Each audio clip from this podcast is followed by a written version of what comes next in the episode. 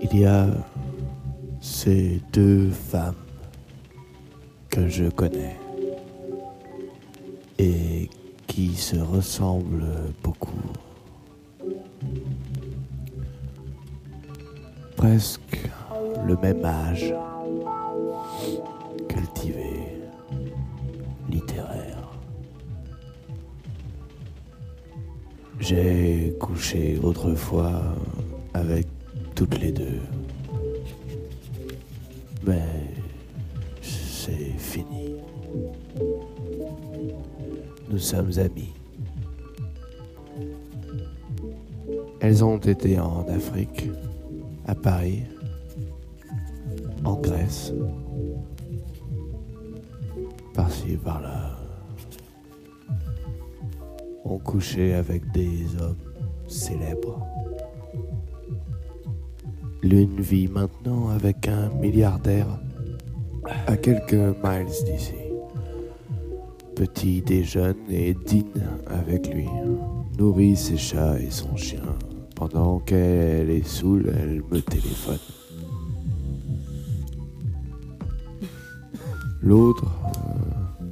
euh, L'autre a plus de problèmes à vivre seul dans un petit appartement à Venice, en Californie, à écouter les bongos.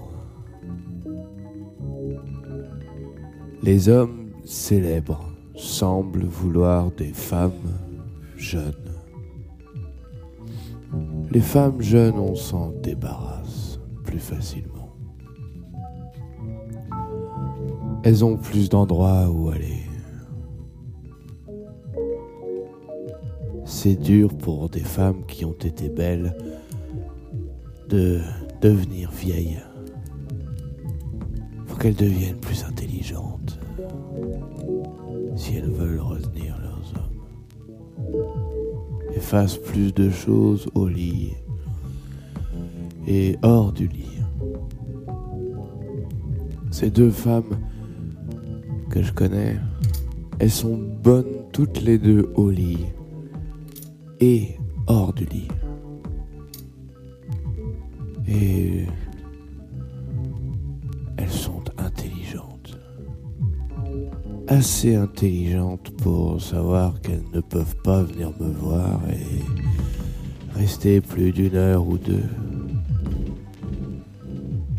Elles se ressemblent beaucoup. Et je sais que si elles lisent ce poème, elles le comprendront. Tout comme elles comprennent Rimbaud, ou ou Keats. Entre-temps. J'ai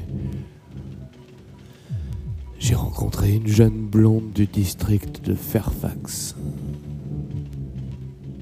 Pendant qu'elle regarde mes tableaux au mur, je lui masse la plante des pieds.